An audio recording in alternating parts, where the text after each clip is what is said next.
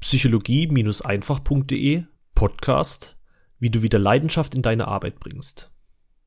Es gibt Phasen im Leben, da hasst man seine Arbeit. Am liebsten würde man alles wegschmeißen und kündigen.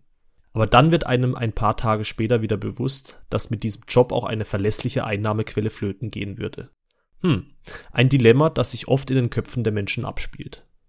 Nun, es gibt die Möglichkeit, sich wieder neu für seine Arbeit zu motivieren. Und diese Möglichkeit besteht darin, sich eine höhere Sicht auf die Dinge zu verschaffen.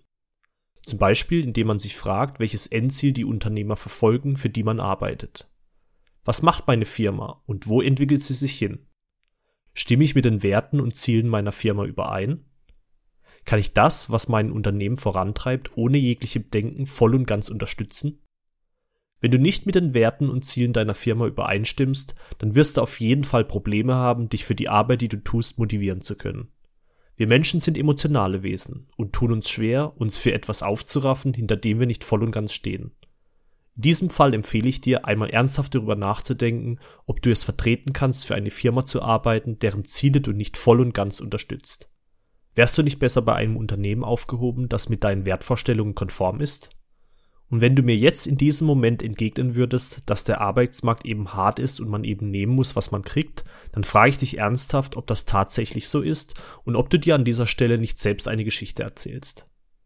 Für den Fall, dass du mit den Werten und Zielen der Firma übereinstimmst, frage dich, welchen Beitrag du in der Gemeinschaft deiner Arbeitskollegen einnehmen kannst, um die Ergebnisse des Unternehmens noch besser zu fördern.